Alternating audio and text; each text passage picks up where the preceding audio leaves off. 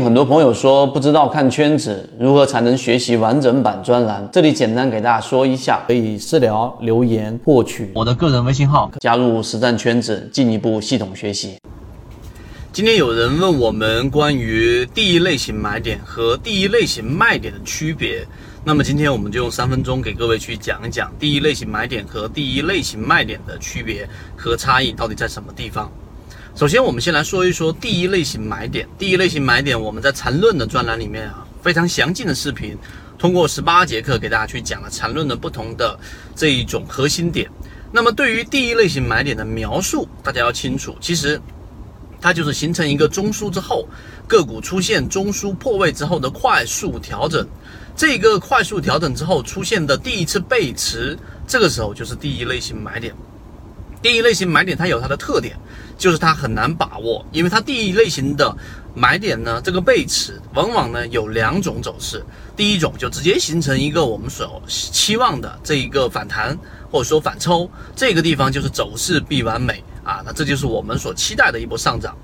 那如果它出现的这一波反背驰之后的这一波反抽的第二笔。然后呢，到了一定的阶段之后，它又继续往下，这样就形成了一个中枢，这样就形成了我们说的下跌盘整下跌，然后又形成一个盘整的这种走势，那么就是下跌的延续。所以第一类型买点呢，它就往往的出现了只是一波小反弹，所以我们通过次级别就能脱身出来，小盈利或者小的这一波反弹的利润是盖在我们的第一类型买点里面可以做到的。那么好，我们回到第一类型卖点，那你用同样的思维把它掉头过来、调转过来，那么最后的结论也是一样的。当一只个股出现了一次快速的一个形成中枢之后的快速上涨，这个快速上涨呢是突破了原有的这个中枢的上轨的，也就是高点当中的最低点。一旦出现这种快速的上涨的情况之下，在它的次级别当中出现了一个我们所说的中枢背驰，或者出现了一个背驰，那么这个时候呢，必然会有一波调整，这个就是我们所说的第一类型卖点。